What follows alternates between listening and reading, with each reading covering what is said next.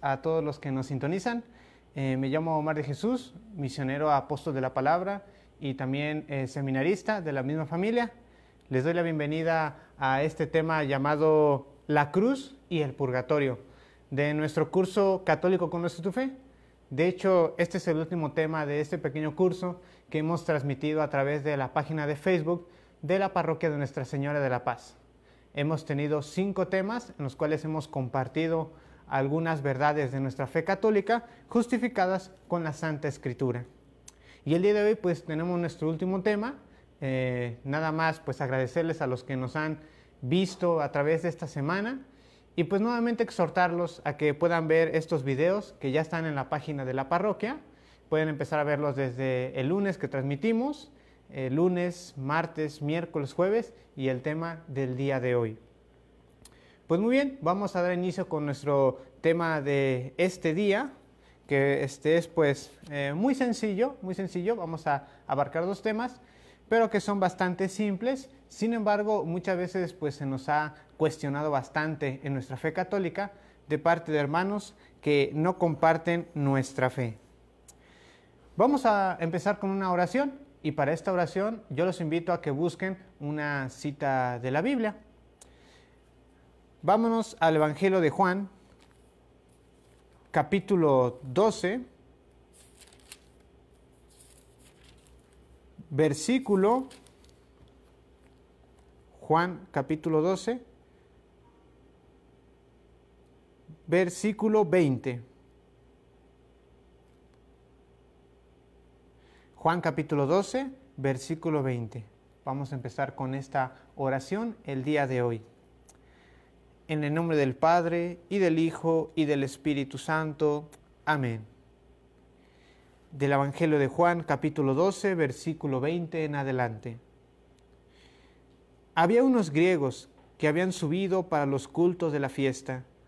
Se acercaron a Felipe, el de Bethsaida de Galilea, y le pidieron, Señor, queremos ver a Jesús. Felipe va y se lo dice a Andrés. Felipe y Andrés van y se lo dicen a Jesús. Jesús les contesta, ha llegado la hora de que el Hijo del Hombre sea glorificado. Les aseguro que si el grano de trigo caído en tierra no muere, queda solo, pero si muere, da mucho fruto.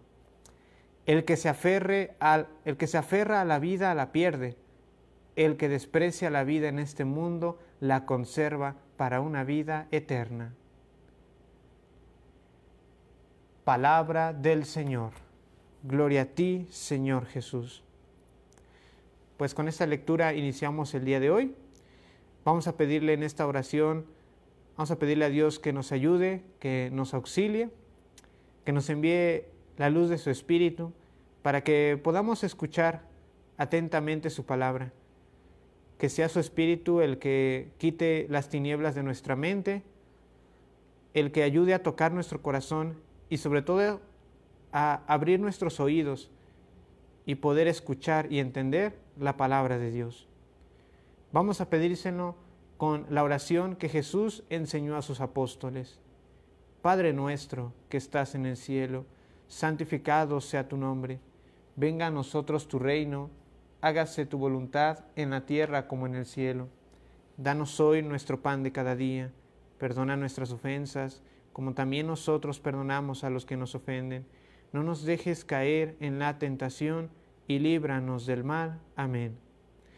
Pidamos también a la Virgen María que nos ayude y que sea ella la que tanto tiempo meditó las palabras de Jesús en su corazón, la que nos ayude a escuchar ahora a Dios. Dios te salve María, llena eres de gracia, el Señor está contigo. Bendita eres entre todas las mujeres, y bendito es el fruto de tu vientre Jesús. Santa María, Madre de Dios, ruega por nosotros los pecadores, ahora y en la hora de nuestra muerte. Amén. Pidamos por último la ayuda del Espíritu Santo. Ven Espíritu Santo, llena los corazones de tus fieles y enciende en ellos el fuego de tu amor Envía, Señor, tu Espíritu, y todo será creado, y se renovará la faz de la tierra. Espíritu Santo, fuente de luz, ilumínanos y santifícanos. Que el Espíritu Santo sea nuestro guía iniciamos en el nombre del Padre y del Hijo y del Espíritu Santo. Amén. Pues bien, vamos a dar inicio con este tema. Y lo primero de lo que vamos a hablar será del tema de la cruz. La cruz, pero ¿qué es lo que tiene la cruz? Bueno, resulta que eh, muchos grupos religiosos que no pertenecen a la Iglesia Católica desprecian la cruz. Hay muchos hermanos nuestros que nos dicen, bueno, eh, la cruz es un signo malo, ¿no? Y en la Iglesia Católica pues se usa abundantemente la cruz. ¿Por qué? Porque se suele decir que la cruz es el arma que mató a Jesús. La cruz es un signo de muerte. Incluso eh, a mí personalmente a veces me han dicho, ¿por qué llevas el arma que ha matado a Jesús? Y de hecho esto es una de las razones por la que muchos grupos religiosos no se identifican con la cruz, ¿no? como este, lo hacemos en la Iglesia Católica. Entonces, esto nos lleva a pensar, bueno, ¿qué tiene de malo la cruz? En la Biblia se presenta algo negativo de la cruz. Es lo que vamos a ver pues en este tema del día de hoy. Primero, pues esas son como las objeciones, ¿no? La cruz fue el arma que mató a Jesús, eh, la cruz es un signo de muerte, pero vamos a ver si realmente la cruz es algo malo. Primero, vamos a, ver que Jesús en ninguna parte de su vida rechazó la cruz. De hecho, en varias partes de su vida, y lo vemos eh, en los evangelios, Él mostraba su voluntad de entregar la vida por nosotros. La voluntad de Jesús era entregar su vida para salvarnos sino cuántas veces Jesús anunció su pasión en el Evangelio. Hay varios pasajes en los cuatro Evangelios donde Jesús anuncia esa pasión, ¿no? Anuncia que pues va a subir a Jerusalén y que ahí tiene que sufrir el Hijo del Hombre. De hecho, por ejemplo, de eso ha sido la lectura que hemos leído al principio. En esa lectura que leímos, Juan capítulo 21, versículo, perdón, Juan capítulo 12, versículo 23, es donde podemos ver cómo Jesús ya pregonaba que iba a sufrir y iba a entregar su vida, ¿no? Eh, en Juan capítulo 12, versículo 23 nos dice, ha llegado la hora de que dijo, el Hijo del Hombre sea glorificado. Les aseguro que si el grano de trigo caído en tierra no muere, queda solo, pero si muere, da mucho fruto. Entonces aquí podemos ver que la voluntad de Jesús desde el principio era entregar su vida. Porque entonces aquí podemos ir en contra de ese argumento que dice, es que con, el, con la cruz mataron a Jesús. Pues primero, la voluntad de Jesús de por sí era entregar ya su vida por la salvación de nosotros. Además, lo que mató a Jesús no fue la cruz, sino fueron nuestros pecados. Él murió para redimirnos de todos nuestros pecados.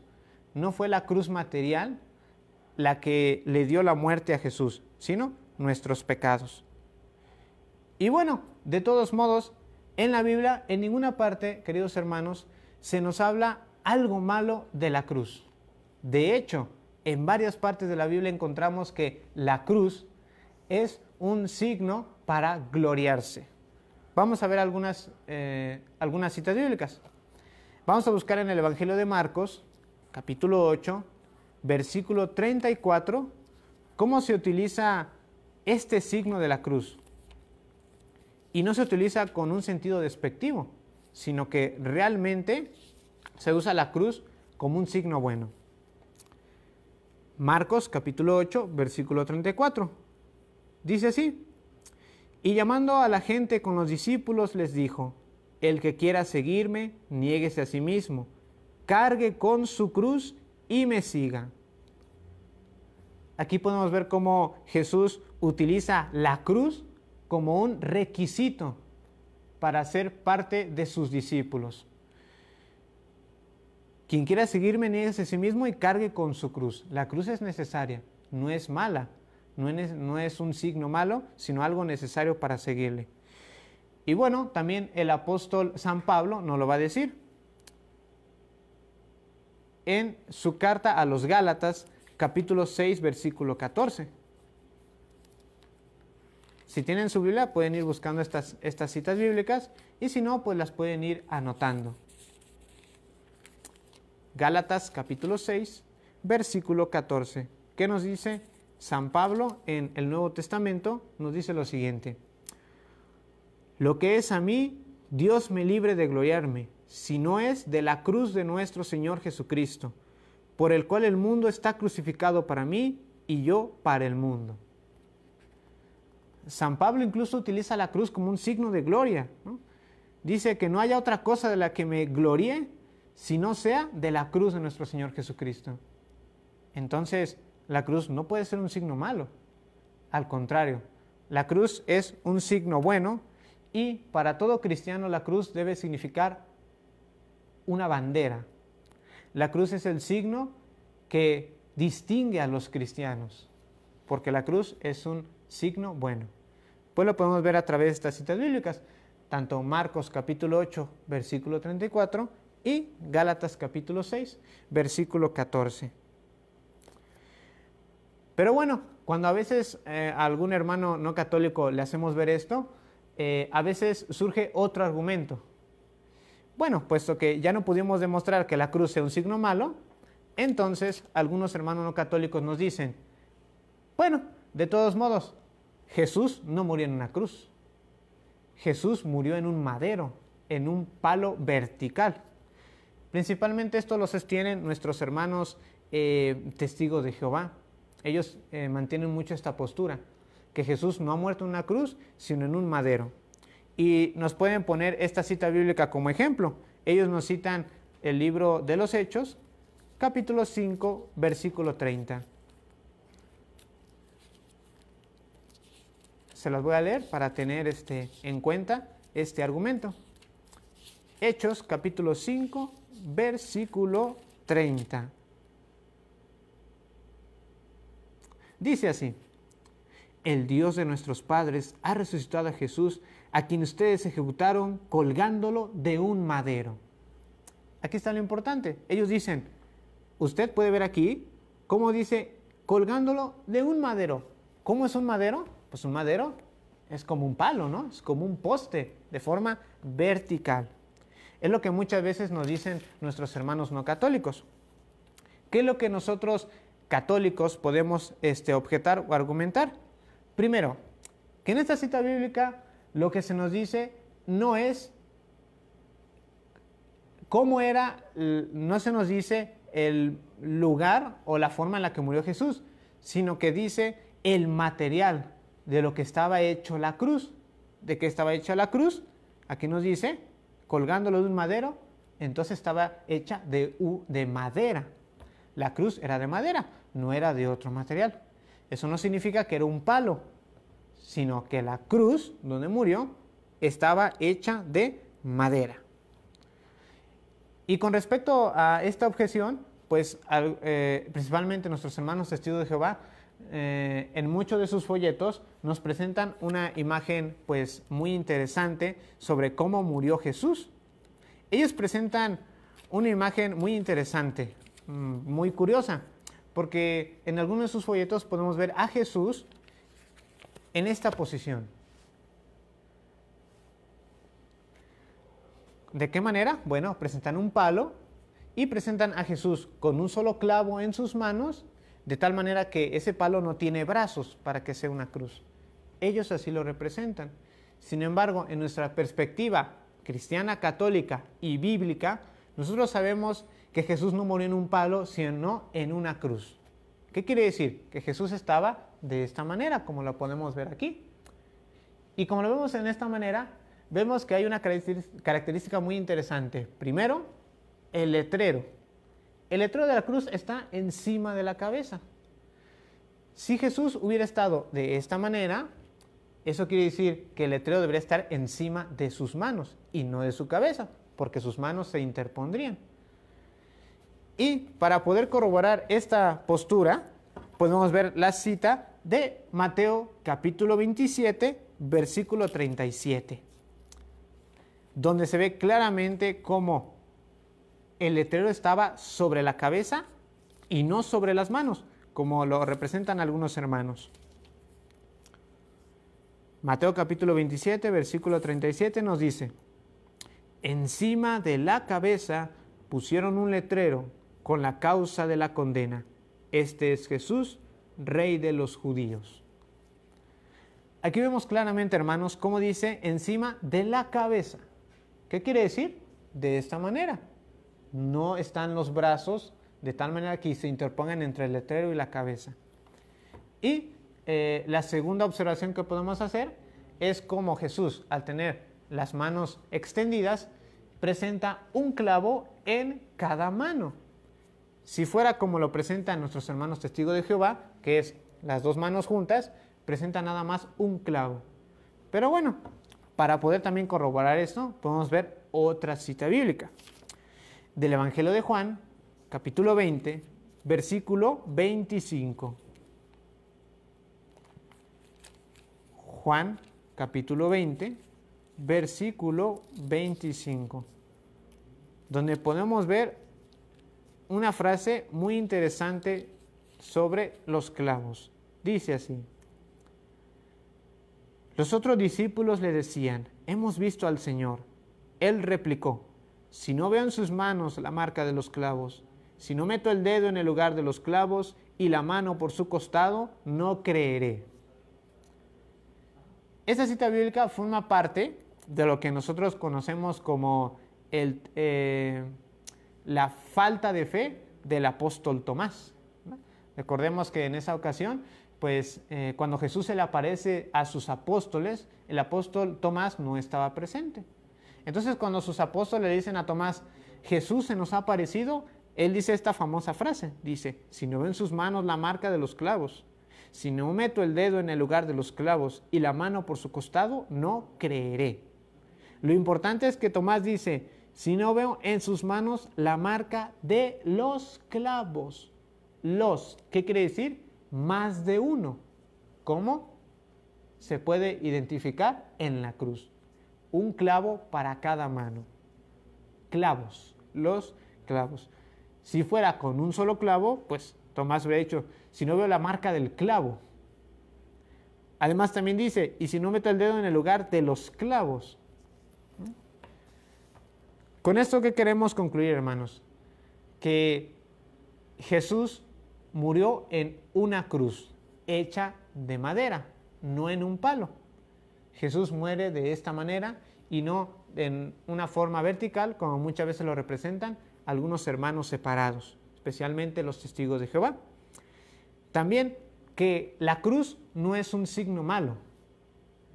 La cruz no es un signo para que nosotros digamos que si cargamos una cruz, estemos promoviendo la muerte o estemos promoviendo el arma que mató a Jesús, porque además la voluntad de morir era de Jesús.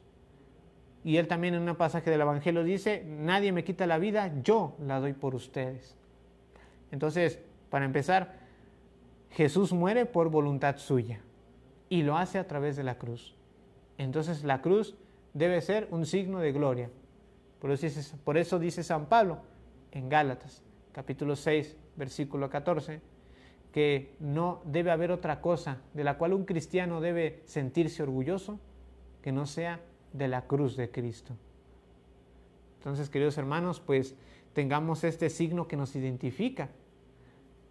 Portémoslo con alegría, con, este, con mucho honor, porque la cruz significa victoria, porque la cruz significa esperanza, si algunos hermanos no comprenden este misterio de la cruz, quiere decir que no han comprendido todavía el maravilloso misterio de la pasión, muerte y resurrección de Jesús. Pues eso es lo que podemos nosotros decir de la cruz, queridos hermanos. No tengamos ningún, este, eh, ningún miedo, no, no, no nos sintamos asustados si tenemos una cruz en nuestra casa. Al contrario, la cruz es, es un signo de victoria. De hecho, muchas veces eh, varios santos, viendo la cruz, se han inspirado y han obtenido varias gracias de la cruz. Entonces, pues la cruz es un signo muy, muy bueno. Pues eso es lo que podemos decir de la cruz. Ahora también, hermanos, me gustaría hacer algunas este, aclaraciones respecto eh, de algunas actitudes que algunos hermanos no católicos tienen respecto de la Biblia. Por ejemplo, se suele decir, lo suelen aplicar, que si no viene algo en la Biblia, no hay por qué creerlo. Dicho de otro modo, si no lo veo escrito en la Biblia, no creo en él. Es bajo esta postura, por ejemplo, que muchos hermanos niegan la existencia de varias cosas. Una de ellas es el purgatorio. ¿Qué entendemos nosotros como purgatorio, hermanos? Bueno, nosotros en nuestros folletos, principalmente en este, la respuesta está en las escrituras, preguntas y respuestas, donde tiene toda una sección para dudas y objeciones y ataques que nos hacen nuestros hermanos no católicos, nos viene ya incluida una definición del purgatorio. Se las voy a leer. Nos dice así. Nos dice que el purgatorio es un estado intermedio de purificación entre la muerte y la gloria. Es un estado intermedio entre la muerte y la gloria. Recordemos un poco lo que se llaman las postrimerías del hombre. ¿Qué son las postrimerías? Eh, son estas seguridades que todo ser humano, que todo cristiano va a tener después de la muerte. ¿Y cuáles son esas postrimerías? Son esencialmente tres, cuatro, perdón. Es eh, la muerte con su juicio, el juicio, el infierno, la gloria y el purgatorio. Estas, estas, cuatro seguridades nos enfrentaremos nosotros al final de nuestra vida. El juicio, la gloria, el infierno y el purgatorio. El juicio, todo cristiano lo va a experimentar, todo ser humano va a ser juzgado, como lo podemos ver en muchas partes de la Biblia. Y dependiendo qué es lo que haya determinado Dios en el juicio, nosotros recibiremos la paga.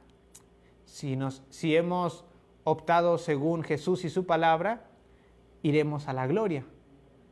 Si en cambio no hemos obrado según la caridad de Dios, iremos al infierno. Sin embargo, antes de entrar en la gloria, eh, perdón, para entrar al infierno, por ejemplo, el pase es directo. Si en nuestro juicio Dios así lo determina, vamos directamente al infierno.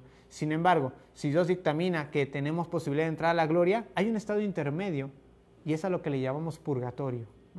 Y es ese lugar donde es un lugar de purificación, donde las almas que han alcanzado la gracia de Dios todavía necesitan purificar un poco, un poco más para poder entrar en la gloria definitiva. Recordemos que nada manchado entrará en el reino de los cielos. Esto mismo lo ha dicho Jesús. Como nosotros podemos ver en la Iglesia Católica, el purgatorio es, este, es, un, es una verdad de fe, no se puede cuestionar. Es algo cierto que nosotros tenemos pues seguro. Y bueno, como les decía al principio, algunos hermanos dicen, si no lo veo en la Biblia, no puedo creer en él. Y es por lo mismo, Muchos hermanos no católicos no creen en la existencia del purgatorio, algunos ni siquiera en la creencia del infierno. Pero centrémonos en el purgatorio. Y nos dicen, como en la Biblia no encuentro la palabra purgatorio, por lo tanto no existe o no debo creer en él. Pero esta es una actitud incorrecta hacia la palabra de Dios, queridos hermanos. La Biblia es un libro espiritual.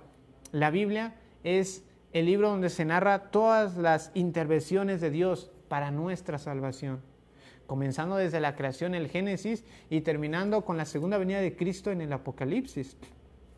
La Biblia no es una enciclopedia, la Biblia no es un diccionario para encontrar cualquier palabra.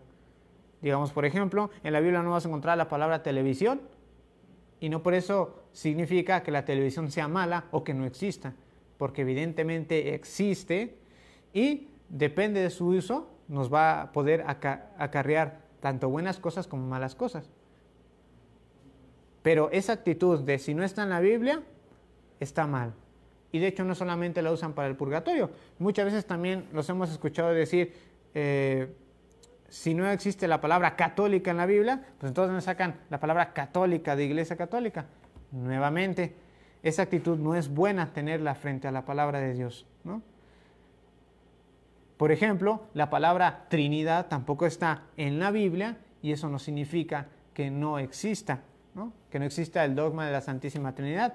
De hecho, la Trinidad es un dogma que aceptan muchísimos hermanos no católicos y católicos también, por supuesto. Pero bueno, vamos a ver una cita bíblica donde nos dice, donde podemos nosotros, con la ayuda de la iglesia y de la tradición y el magisterio, la existencia del purgatorio. Es por eso que yo los invito a que busquemos la siguiente cita bíblica. Mateo capítulo 12, versículo 32 del Evangelio de Mateo, capítulo 12, versículo 32. Nos dice así, a quien diga algo contra el Hijo del Hombre, se le puede perdonar. A quien lo diga contra el Espíritu Santo, no se le perdonará ni en el presente ni en el futuro. Aquí Jesús, al hablar de los pecados, nos dice que todo pecado será perdonado, toda blasfemia será perdonada, excepto el pecado contra el Espíritu Santo. ¿Cuál es este pecado? El pecado de no querer la salvación que nos trae Jesús. Y en toda esta explicación, Él nos dice que este pecado contra el Espíritu Santo no se perdonará ni en esta presente vida ni en la otra. ¿A qué se estará refiriendo? La tradición de la iglesia nos dice que aquí Jesús se refiere a la existencia del purgatorio. Porque hay pecados que si no se llegan a perdonar en esta vida, se llegan a perdonar en la otra. ¿En qué momento? Si nada más existe la vida y la muerte, ¿no? La vida y el cielo o el infierno. Pues en el purgatorio. Y de hecho nosotros, si algún día al final de nuestras vidas llegamos pues al final y no hemos logrado purificarnos del todo de nuestras faltas, tendremos el purgatorio como última opción para purificarnos antes de entrar en la gloria. Prácticamente quien entra al purgatorio ya tiene ganado el cielo. ¿no? Solo es cuestión de tiempo, pero pronto entrará a la gloria de Dios. Entonces aquí podemos ver cómo se infiere esa, esa, este, esa existencia del purgatorio. De todos modos, sobre este punto, pues es un poco complicado dialogar con nuestros hermanos no católicos. ¿Cuál, cuál es la razón?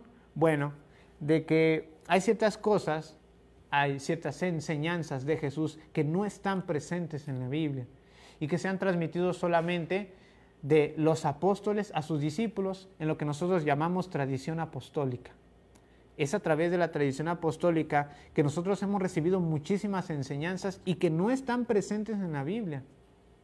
En la Iglesia Católica sostenemos que la revelación cristiana se transmite de dos maneras, la tradición apostólica y la Biblia. Son complementarias. En cambio, si nosotros queremos tomar la Biblia como único fundamento de nuestra fe, nos vamos a quedar a medias, porque hay cosas que Jesús dijo e hizo y no están presentes en la Biblia, sino que los apóstoles lo transmitieron a sus sucesores, a sus discípulos. Y bueno, para terminar vamos a buscar esta cita que es del segundo libro de los Macabeos, capítulo 12, versículo 46. Y con esta vamos a ir terminando nuestro tema del día de hoy. Segundo libro de los Macabeos, capítulo 12, versículo 46. Vamos a irlo buscando, por favor. Segunda de Macabeos 12, 34. Perdón, 12, 46. Dice así. Jonathan se fió de él e hizo lo que le dijo. Licenció a los soldados que se fueron a Judá. Se quedó con unos tres mil hombres, dejó dos mil en Galilea. Los otros mil lo acompañaron. Y cuando entró en Tolemaida, los habitantes de la villa cerraron las puertas, lo apresaron y acuchillaron a todos los que habían entrado con él. Perdonen, les estoy leyendo otra cita bíblica. Disculpen, disculpen. Segundo libro de los Macabeos, yo estaba en el primer libro. Ah, excelente. Se nota que también a mí me falta, ¿verdad? Estar aquí eh, estudiando más la palabra de Dios. De hecho, me falta mucho, sinceramente. Segundo libro de los Macabeos, capítulo 12, versículo 46. Ahora sí.